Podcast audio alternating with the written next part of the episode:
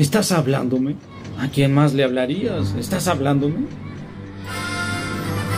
Radio Mujer 927 Camino. A donde vamos no necesitamos caminos. y Androide Pop No son los androides que buscan. No son los androides que buscamos. presentan Cinema Pop. Bienvenidos a Jurassic Park. A la grande le puse cuca. Con Naum Andrade, Y yo. Yo soy.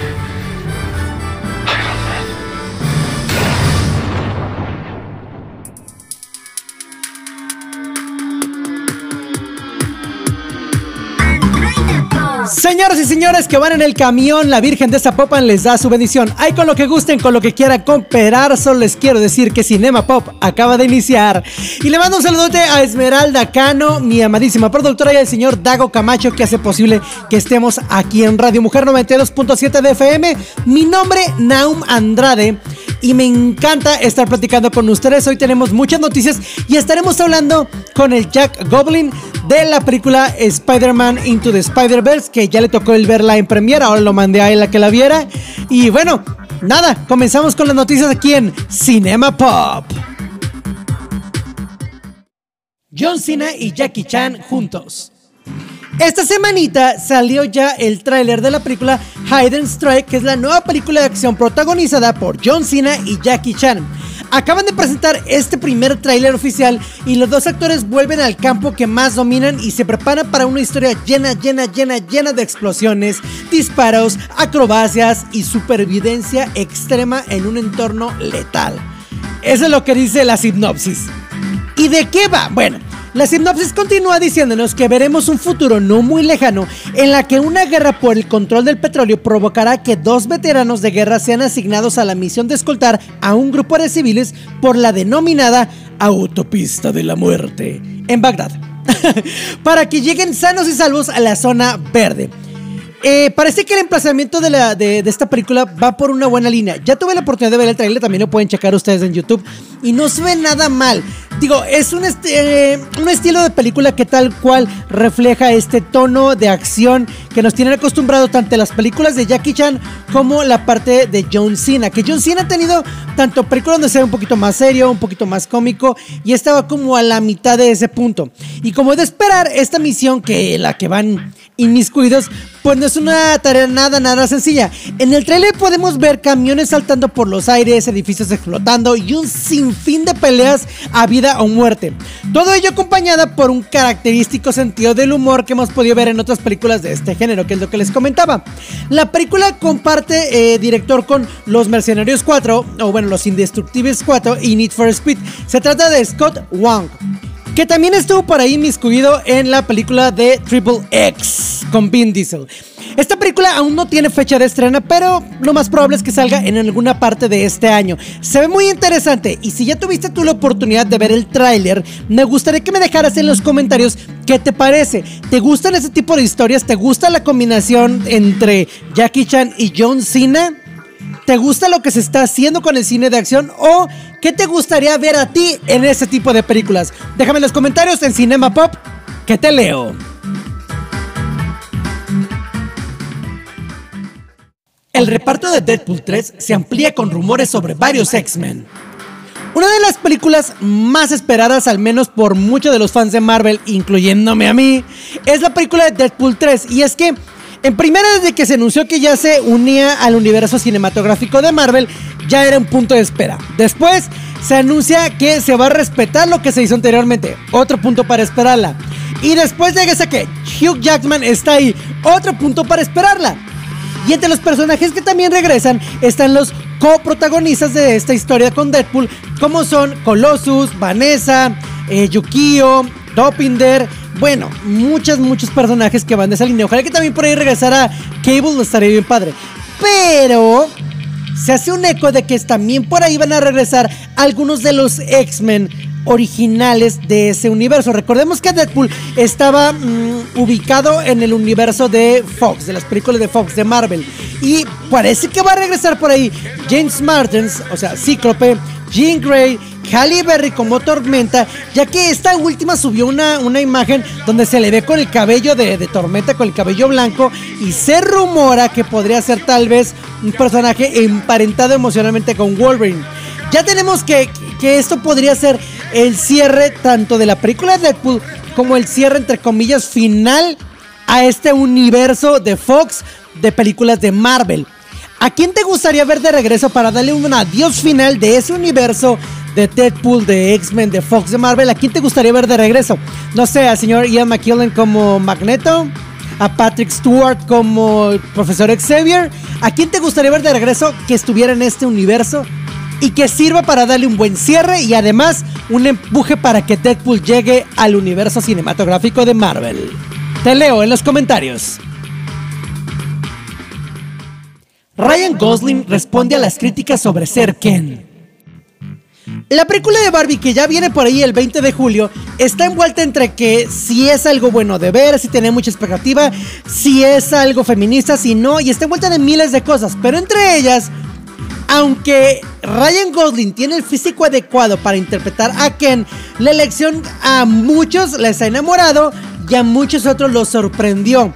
Ya que es cierto que el actor ha jugado con la comedia y ha obtenido grandes resultados como Loco y Estúpido Amor o Dos Tipos Peligrosos, pero al hablar de su carrera se le relaciona más con dra dramas, con cosas un poco más serias y que son dignas de un Oscar, o proyectos más profundos. Ahora que Barbie ha lanzado varios trailers pues la polémica no se ha hecho esperar nuevamente, ya que surgió una nueva polémica alrededor del personaje de Ryan Gosling, Ken, que es el coprotagonista de esta historia. Y es que muchos dicen que ya es demasiado viejo para dar vida al icónico muñeco. A esto, Ryan Gosling ha respondido lo siguiente. Bueno, diría que si la gente no quiere jugar con mi Ken, hay muchos otros Kens por ahí con los que pueden jugar. Esta manera de escandalizarse con hashtag NotMyKen es graciosa. ¿Alguna vez te habías acordado de Ken antes de la película? A todo el mundo le parecía bien que fuera alguien como... Eh, no significa nada, como está de lado. Pero de repente saltaron como... No, no, no, no, no. Ken nos ha importado siempre. Pues no, no les importaba, nunca les ha importado. Barbie nunca se acostó con Ken. Ahí está el tema, si alguna vez les hubiera importado, sabría que Ken no le importa a nadie. Así que no sean hipócritas, por eso hay que contar su historia. Esto es lo que dijo Ryan Gosling. Y es que sí estoy un poco de acuerdo con él. Ken pasa a segundo plano y la protagonista de la historia es Barbie. Así que déjame tú en los comentarios qué opinas acerca de esta polémica de Not My Ken. ¿Estás de acuerdo? ¿No estás de acuerdo? Con esto regresamos después del cortecito en Cinema Pop, Radio Mujer 92.7 de FM. Cinema Pop. Es tiempo del intermedio y preparar palomitas. Regresamos. Cinema Pop.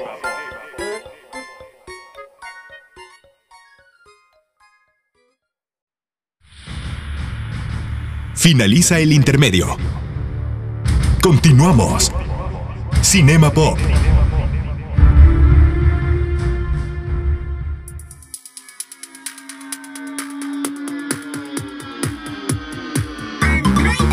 Ya estamos de regreso en esto que es Radio Mujer 92.7 de FM, Cinema Pop, y el día de hoy vamos a estar hablando de una película que se acaba de estrenar esta semana y que en la semana pues tuvo el preestreno pero que yo no pude ir. Entonces mandé a un mini corresponsal, a un corresponsal duendoso, un pequeño duende corresponsal que nos hizo el favor de ir a verla y que fue el que nos transmitió la opinión de la película. Y bueno, hoy vamos a estar hablando de esa película que es ni más ni menos que Spider-Man a través del Spider-Verse o Spider-Man Across the Spider-Verse. Y para eso tenemos al invitado que fue a ver esta película, al señor, a ver, tú preséntate, al señor Señor Goblin, por favor, Jack Goblin. Jack Goblin, ahí está. Muy bien, Jack Goblin. Muy bien, muchas gracias por aquí, por tenernos aquí en la mejor secuela. Ok.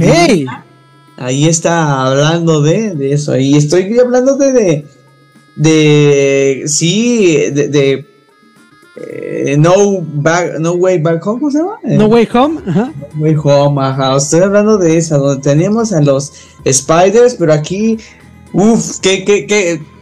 No, o sea, para empezar así me cuesta trabajo como elaborar las palabras, pero digo, qué buen apartado hizo Sony en ese sentido. O sea, se la aventaron la casa por la ventana. Es que, por ejemplo, ya tenemos la primera de, de Spider-Man, eh, de Spider-Man con Miles Morales, Miles Morales, eh, Dios mío, siempre me trago de decir su nombre, Miles Morales, eso. Sí, ya era una aventura muy buena y original. O sea, sí es algo que nos atrapó, nos gustó y cómo trató el tema. Y seamos honestos, Sony viene de una racha de no estar tratando nada bien a los personajes de Marvel. O sea, sí viene de su rachita donde tuvimos a, a un... Películas que se siente como sin sentido, ¿no? Como, ¿por qué tener una película de Morbius sin Spider-Man, ¿no? Es como, ¿cu- ¿cuál es el sentido de tener eso, no? Pero... Y bueno, por ahí ya viene Craven también sin Spider-Man, entonces ¿cuál es el sentido de eso? Pero bueno, a raíz de todo esto, pues se le tiene como fe de si era algo bueno, era algo malo, y después sacan esta, esta película de Spider-Man, la primerita, y fue muy buena. Entonces las expectativas ante una segunda película, pues se amplificaron bastantes, ¿no? Ante la secuela. Ahora, antes de que nos cuentes todavía más, más fuerte, vamos a procurar de no, de no hablar con tanto spoiler, porque pues la gente apenas la va a ir a ver este fin de semana, su cine favorito. Pero si compararas tú la animación de la primer película, el estilo de animación, el estilo de arte de la primera película y de esta segunda película, ¿qué sientes tú que fue lo que más cambió?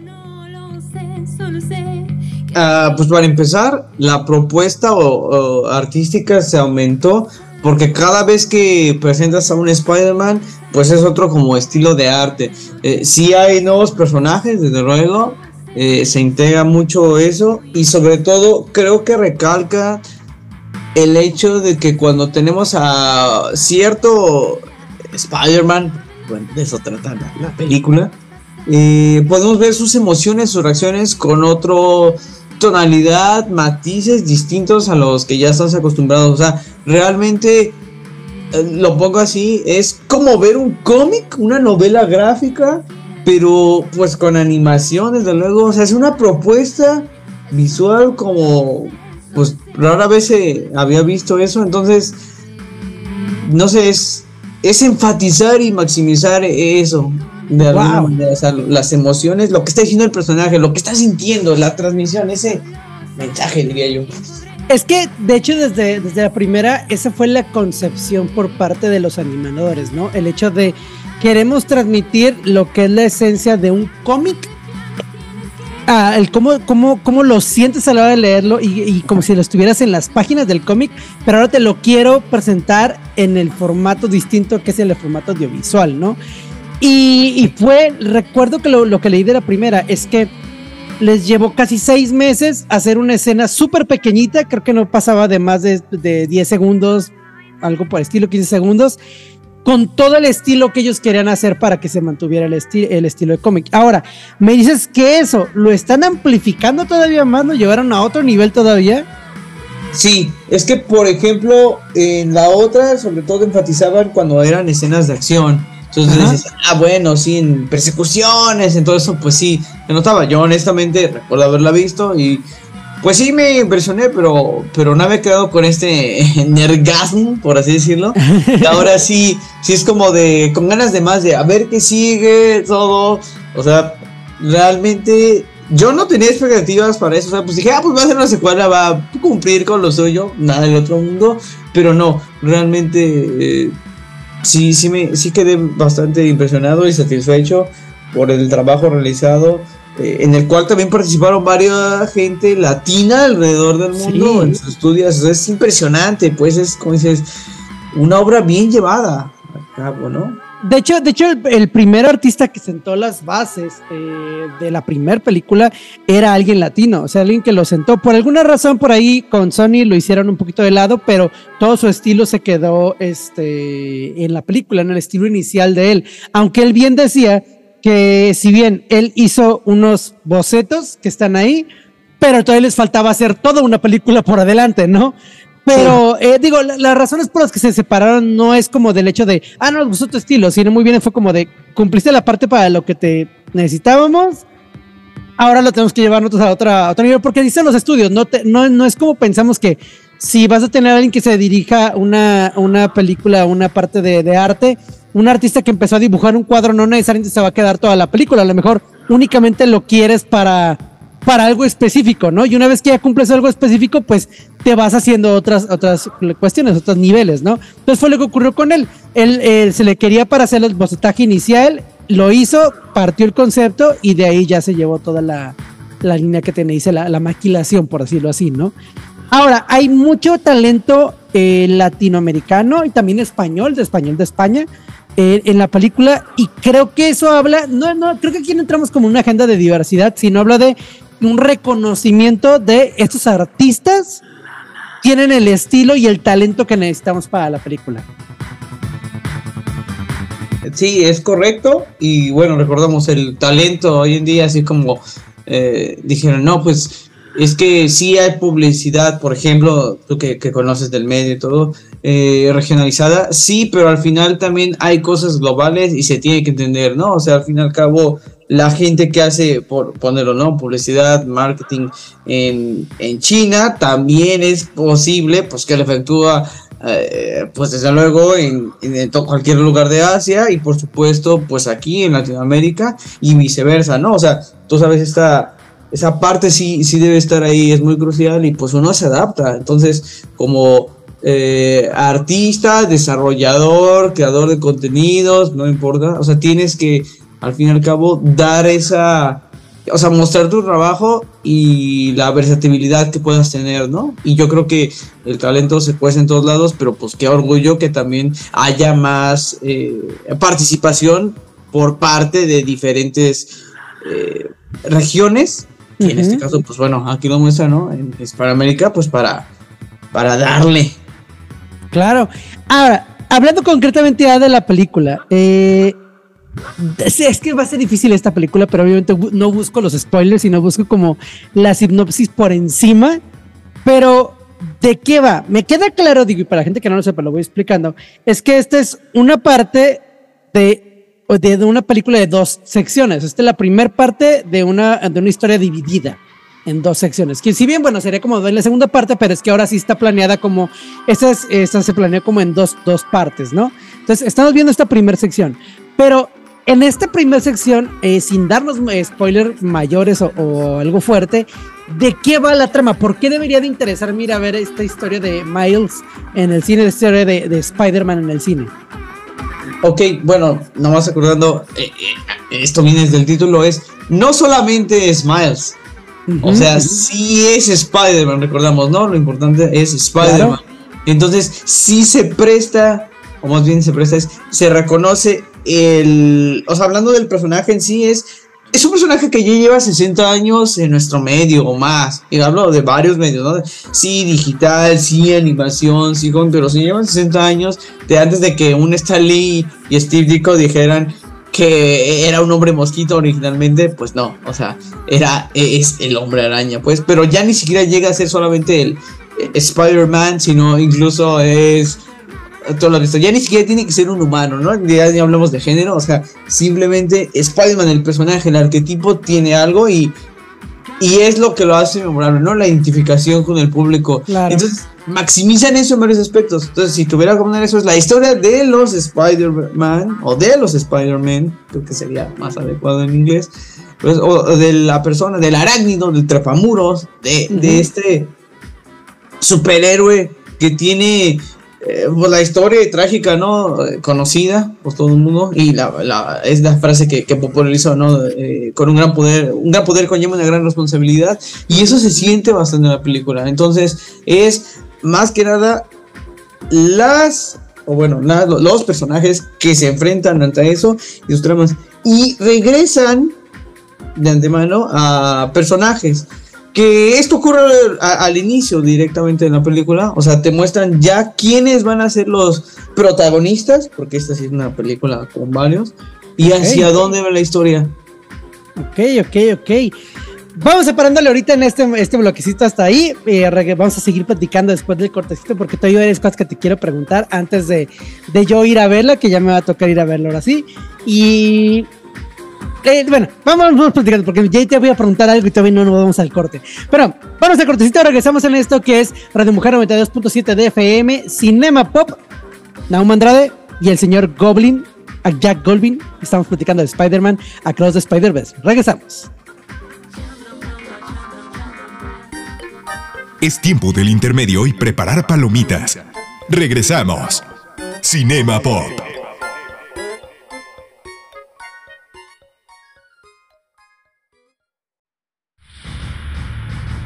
Finaliza el intermedio. Continuamos. Cinema Pop.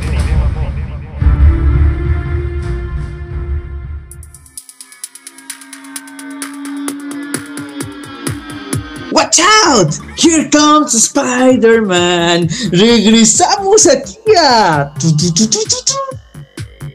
el programa. Me disculpo con todos los escuchas por eso. Creí que sería buena idea que lo presentara. Se me olvida que es un goblin y que es un troll completamente. Se me olvida completamente esa parte. Una disculpa a todos ustedes que lo están escuchando. A ver, señorón, estamos hablando de, de Spider-Man eh, Across de, de Spider-Verse. Y digo, qué chido que fuiste a verlo. Digo, eh, se me hubiera me encantado estar ahí, pero bueno, yo andaba de, de viajezón, entonces está canijo. Pero antes de, entrar en más detalle como de la historia, ¿cuál fue la experiencia que viviste tanto antes de entrar a la sala como durante la película en la sala? En cuanto a qué percibías de las personas que estaban a tu alrededor. Y hablemos ya después un poquito de qué es lo que pasó cuando saliste de la sala sin spoilers. Entonces, ¿cuál fue lo que fue lo que tú sentiste primero en la fila formado para ingresar a ver esta premiere? Ok, bueno, para empezar, este fue un, um, una sala exclusiva, o sea, pues no, no era para todo público, era eh, gente que pues ya, ya le, pues bueno, ya se dedica a esto, ¿no? A los reviews y, y a todo esto, entonces sí hablamos de creadores de contenido, pero al fin y al cabo es gente que, pues aunque no lo pues también es fan, ¿no? Es coleccionista, eh, vivió con los personajes, también es gente que ya tiene familia, desde luego, o sea, hay de todas las edades, incluso vimos a, a una, eh, pues, señora, no sé si, Wow. sea, pero pues con, con sus hijos ahí viendo, y pues ya, eh, pero también vimos a, a dos que tres personas, pues disfrazadas, una de Gwen Stacy y otra de... eh, del Spider-Man, o sea, y hablando de eso, de diferentes Spider-Man, porque sí se ve que cada quien entre sus playeras y, y- y- y los, el póster que estaba ahí, pues, o sea, demostrando de que la gente ha vivido y, e identifica perfectamente, se relaciona con el personaje, o sea, pues digo, Spider-Man es 60 años de celebrarlo aquí y la película sí rinde ese homenaje directamente. Y. O sea, o sea, desde- te identifican con diferentes épocas del personaje, ¿no? No específicamente con eh, un Tom Holland o con un Andrew Garfield o, o inclusive con el de los Spider-Man de los noventas o el de... O sea, hay diferentes personas que identifican con diferentes versiones del arácnido. Sí, claro, y es que es lo que digo, o sea, al fin y al cabo, ese personaje, o sea, el- las desgracias y peripecias que siempre lo tienen es eso. Digo, lo hago nada más con, con por ejemplo, el. re- Retomo esta parte que supongo que ya, ya se vio en la película, en la de. En, en la 3, en la última, donde sale Holland, en la cual, o sea, vemos que los tres Spider-Man, o sea, están como pues, solos, o sea, en, en cada universo tiene esa constante. Y al final, pues quien se echa porras es el mismo. O sea, siempre ha sido el Spider-Man y es para mí, digo, wow, ¿cuántas veces nosotros no hemos sido capaces de hacer una situación y uno mismo tiene que ser el, pues el que hace ese impulso, ¿no? Ojalá si conocemos a nuestro yo de otro universo, multiverso, realidad, como sea, pues probablemente haremos lo mismo. A mí en lo particular, si es una escena que digo, ay, güey, o sea, ¿quién mejor que Spider-Man que comprender a otro mismo Spider-Man? Y a su Sí, vez claro. eso también va, va a la película. Claro, Pero, claro. y, y dij- dijiste después de, eh, El- ¿qué es lo eh, que sentí después, no? Ajá, primero, durante la película, Ah. ¿qué, qué, qué, qué percibes? Eso fue, ya los- nos contaste qué pasó antes. Mm. Ahora, durante la película, sin decirnos ningún spoiler, ¿qué percibías de las personas, tanto tú mismo como lo que te alcanzaba a llegar de otras personas, fuera del sudor que han de haber estado aventando? Pero ¿qué percibías, o de los olores, uno que sabe. Este, ¿Qué percibías de las personas? Valga la redundancia de lo que estoy diciendo. Sí, hasta eso, eh, bueno, sí fue una es gente que es más dedicada a, a eso, entonces sí tuvo sus reacciones, digo, no, no tanto así como, porque lo has visto, ¿no? Que, que han ido con fanáticos, fanáticas de Marvel, este, aplauden a veces hasta en cada, ya, ya que a veces como la exageración de, Claro. de todo, pero eh, aquí, pues de alguna manera muy natural, sobre todo cuando eh, pues aparece uno que otro cameo, guiño o escena inesperada o que, que tienes como dice, ah, va, cómo se conecta con la audiencia. Y pues lo que más se percibe es obviamente cuando lanzan eh, pues las líneas cómicas, ¿no? Algunas reacciones es, es eh, fenomenal cómo reacciona ante el doblaje, porque pues no me tocó verla en, en, latino directamente. Entonces pues, pues eso y se siente, al menos nunca vimos ese aspecto negativo, quizás que a veces se pueda percibir un poco cuando la gente va al cine y a veces prefiere verlas con stream. Y digo, como que Spider-Man sí conecta bien, muy bien con la gente. Ok. Ahora, tocaste un punto que, que ya quería preguntarte. El doblaje. ¿Fue justificada toda la ola de negatividad a raíz de los influencers? ¿Tienen tanta relevancia en la película? Eh, ¿Se ve afectada la película eh, porque estén estos influencers? ¿Son meramente cameos sus voces? O sea, ¿qué, qué, ocurre con esta parte del doblaje? eh, de la, concretamente de los influencers, porque obviamente los actores de doblaje, pues bueno, son profesionales en, en toda la materia, ¿no? Pero, ¿qué pasa con estos influencers incursionando en el doblaje? Eh, mira, pues con los influencers específicamente, eh, no hay alguna cosa. Hay, ¿Está sonando? No sé si escuchas ¿Al- algún ruido o no. A ver, pausamos. Ya, paramos ahí. Ajá. ¿Pero si lo escuchas o no? No, no escucha realmente. Ah, es que era el, el señor de los helados, ya ves qué pedo. No, no, no, ni se nota. Bueno, igual, regresamos un Dale, carnal, se me salió, se me salió lo tuyo. este. Pero regreso, regreso, ¿no? Sí, justamente em- empieza con lo de los influencers. Así como, Sí, como te terminé de preguntar tú y ya tú hablas con eso. ¿Va? 5, 4, 3. Ok, sí, los influencers, o sea, al fin y al cabo eh, se le deja mucho al talento, al, al- al talento de doblaje que ya ex- experimentado, o sea, la- actores, personas que ya llevan bastante tiempo, los protagónicos, o al menos así es lo percibí. Los influencers, pues sí se dejan un tanto a papeles eh, más de cameos secundarios, eh, no regulares, por decirlo, aunque pues yo honestamente ignoro quiénes son los influencers, este, probablemente nada más reconocí uno, uno que otro, pero pues estaba tan metido en la historia que al final pues, o sea, ocurren tantas cosas y con esta propuesta visual y, acción que realmente sí es de las películas que digo, oye, tengo que verla unas dos, tres veces más para entender que, bueno, digo, no te confundes, pero sí quieres apreciarla más, ¿no? Entonces a lo mejor ahí ya podría haber más cosas, pero al menos en una primera vista eh, de disfrutarla, pues no, no distrae. porque se presta para- se presta la película para tener un montón de cosas ocultas, ¿no? Y un montón de cosas que son mi- mini detalles, que ya nos ocurría en la 1, que, que te das cuenta de, de ese, de ese detalle tan, tan minucioso que tienen los animadores, que, que hay cosas que, por ejemplo, ah, veía yo en la primera, digo, no puedo hablar de la nueva porque no la he visto. Pues hablo de la primera, que es lo que he visto. Donde de pronto Miles, el cuerpo de Miles, antes de, de enterarse qué es lo que es el, el, el- la picazón, le llamaban ahora, que el sentido arácnido, su cuerpo ya va reaccionando desde antes, o ya hay, ya hay pequeños detalles en su cuerpo que están animados de cómo va reaccionando. O la misma araña, por ejemplo, detalles de que la araña que lo, que lo muerde, cuando lo muerde hace las mismas gráficos que él cuando está eh, percibiendo la, el, el sentido arácnido y que son diferentes a los otros. Entonces, ese tipo de detalles son cosas que hasta que la ves otra vez y otra vez y otra vez, eh, te das cuenta. Ahora, lleva esto a una historia que ya te hablar del multiverso, ya mucho más explícitamente, pues los detalles ahora sí que se amplifican, ¿no? Hay, hay mucho detalle alrededor. Ahora, ya casi se nos va a acabar también este bloque, entonces, ¿qué ocurre, eh, pequeño Goblin, cuando termina la película? ¿Qué es lo que, la, lo que recabas de la gente, lo que ves de la gente y de ti mismo? Pues mucha. Bueno, para empezar, o sea, yo eh, la impresión que tuve es como. Pues quiero más. O sea, me dejaron bastante picado, pues. Es como de, ay, más. Es como, no puedes creer que se- dos horas 20 creo que es lo que dura. eh, se pasen así. Tan rápido es. Es de esas películas como yo creo que desde Dark Knight o, o, pues también la última Batman, que no espero que terminen, es como de quiero es ver más, más y más y más, hasta que pues eventualmente pues tiene que terminar, ¿no? Claro. Entonces es bien, bien curioso cómo la gente conectó y pues te digo, ataviado de que pues la gente así salió pues emocionada, eh, bastante te digo satisfecha y con ganas de ver más allá, ¿no? Porque imagínate compilar todas esas líneas argumentales, que es lo que ponemos, ¿no?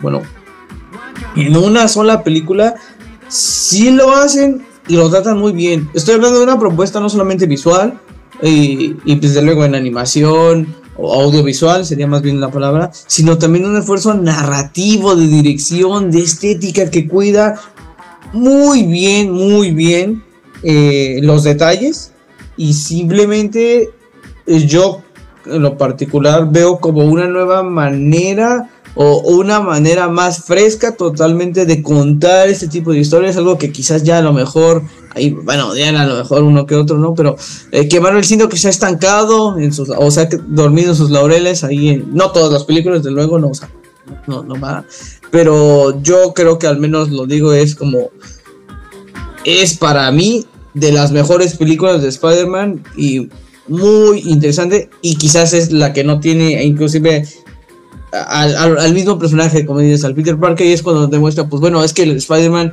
pues sí es más allá que un solo personaje, como se digo, es uh -huh. el rol, es la entidad, es un icono, ¿no? Lo que se muestra a través del universo, pues. Wow.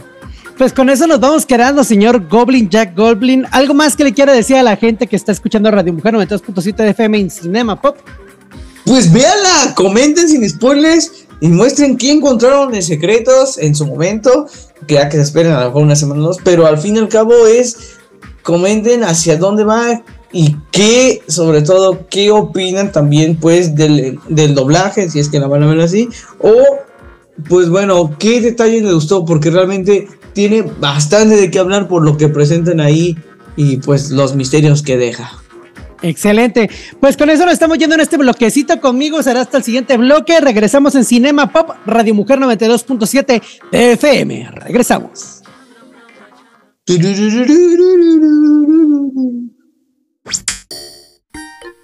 Es tiempo del intermedio y preparar palomitas. Regresamos. Cinema Pop.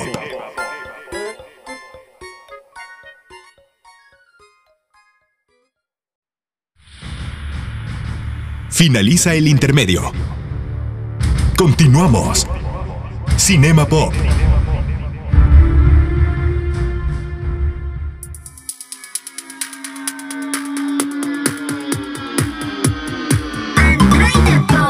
Ya estamos de regreso en Cinema Pop en este sabadito. Muchas gracias a todos ustedes por estarnos escuchando. Le quiero mandar un saludote a una nueva radio escucha que nos ha estado escuchando, valga la redundancia lo que estoy diciendo.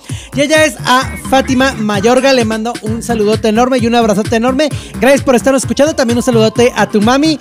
Y recuerden que nos pueden seguir en nuestras redes sociales como Cinema Pop en TikTok y en Facebook. Y me encuentras como Naumandroide en Instagram. También si tienes Twitter, que también tengo Twitter, me encuentras como Cinema Pop. Regresamos con las noticias aquí en Cinema Pop. ¿Por qué Arnold Schwarzenegger no aparecerá en Los Indestructibles 4? No, bueno, el señor Arnold Schwarzenegger anda con tocino en estas semanas porque, bueno, está promocionando su próxima serie llamada Fubar que va a estrenarse en Netflix. Y debido a esto han salido muchas declaraciones. Pues recientemente en una entrevista con Parade eh, fue concedida por él mismo, ahí estaba el señor Arnold Schwarzenegger, afirmó que sus cameos en las primeras tres películas de la saga creada por Sylvester Stallone solo fueron posibles gracias a que el propio Stallone le pidió que los hiciera. Dijo así, yo lo hice como un favor. Es lo que estaba diciendo él. En la trilogía inicial, Schwarzenegger da vida a Trench Mauser, un mercenario que era compañero de Barney Ross, el personaje de Stallone. Mauser es un veterano de guerra que ayuda al equipo de Ross en varias de sus misiones. En ese sentido, el actor mencionó que sus apariciones a lo largo de las cintas estrenadas en 2010, 2012 y 2014 respectivamente fueron filmadas de manera bastante rápida. Así lo recuerda él. Él dice lo siguiente. La primera la filmé un sábado durante dos horas rápidamente en una iglesia con Bruce Willis y Sylvester Stallone. Después me dijo, oye, podrías aparecer en Los Indestructibles 2 y lo hice durante un fin de semana y luego se amplió para Los Indestructibles 3 y eso fue todo. Al momento que se pone en marcha la cuarta entrega, Arnold le comentó a Sylvester Stallone que lo indicado era cerrar su ciclo después de participar en esas historias. Afortunadamente Stallone fue bastante comprensivo. Le dijo, él dijo lo siguiente.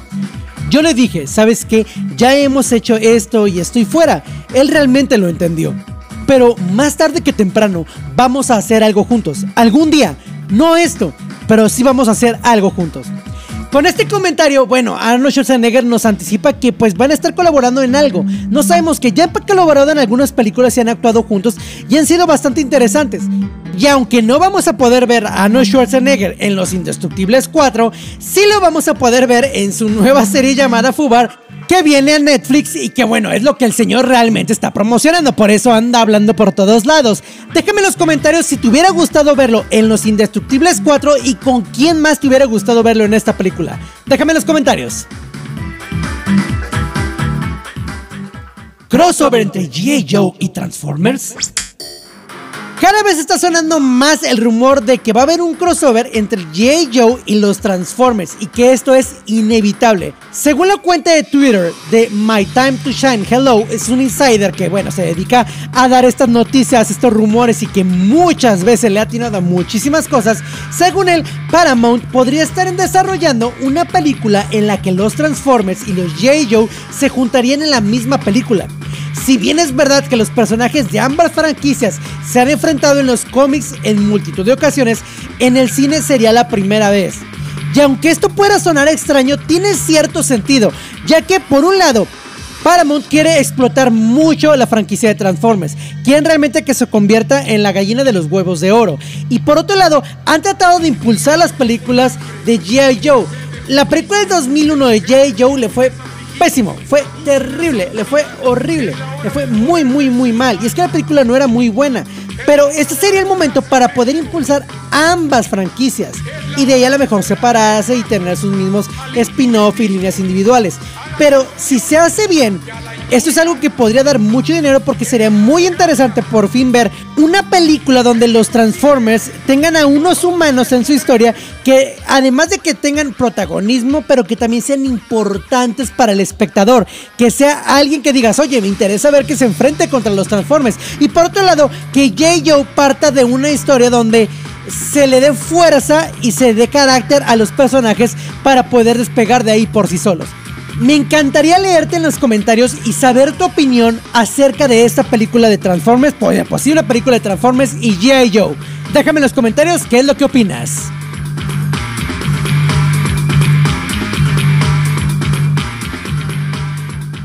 Netflix pierde aún más suscriptores. Para nadie es un secreto que el mundo del entretenimiento está encontrando en muchos problemas. Entre ellos, pues la pérdida de dinero, pérdida de proyectos. Y Netflix ya había anunciado desde el año pasado y empezado a implementarlo en otros lugares, en otros países, ya había empezado a implementar su nuevo tipo de compartir cuentas donde te ayudan a cobrar por compartir tus cuentas. Pues bueno, al momento que llegó a Latinoamérica, se ha reportado pérdidas de muchísimos, muchísimos, que de momento no están contabilizadas al 100%, pero son muchísimos usuarios que en lugar de que se sumen a pagar más por un servicio para poder compartirlo, se han ido a cancelarlo. Y eso ha sido algo que ha, aterrorizado a Netflix porque están perdiendo mucho dinero. Su estrategia de esto era ganar un poco más de dinero y estabilidad a la hora de compartir cuentas. Recientemente, Amazon Prime Video se ha burlado de esta medida y ellos han dicho que ellos no tienen ningún problema con que la gente comparta su contraseña y comparta su cuenta. De hecho, al contrario, les conviene. Y esto le ha ido muy mal a Netflix ya que al llegar a Latinoamérica y implementar, concretamente en México, que por 69 pesos tú podrías tener un agregado de cuenta a tu cuenta principal, pues la gente no le está agradando y tampoco le está gustando la opción como de, ok, mira, mira, mira, está bien. Quieres tener tu cuenta propia de Netflix, pero no perder todo lo que ya habías visto, tus likes y tu, tu algoritmo, pues bueno, puedes pagar un tanto más y mantener tu cuenta separada. A nadie le está gustando estas opciones de Netflix por pagar más, así que se están desuscribiendo y a lo mejor se están yendo por otras opciones, tanto de streaming pagado como a lo mejor opciones un poquito no tan legales, lo cual no es bueno. Yo creo que hay que pagarlo poder apoyar un buen contenido. Pero esto es lo que está ocurriendo con Netflix. Me encantaría saber en tus comentarios tú qué vas a hacer con este nuevo implemento de Netflix. Con esto nos despedimos. Muchísimas gracias por estarnos escuchando. Mi nombre es Naum Androide y no me queda nada, nada más que decirles que hoy, mañana y siempre es un gran día. Terminamos esta función. Android Pop y Radio Mujer 927 te espera la siguiente semana con más información sobre cine, series y cultura pop. Hasta la vista, baby. Cinema Pop.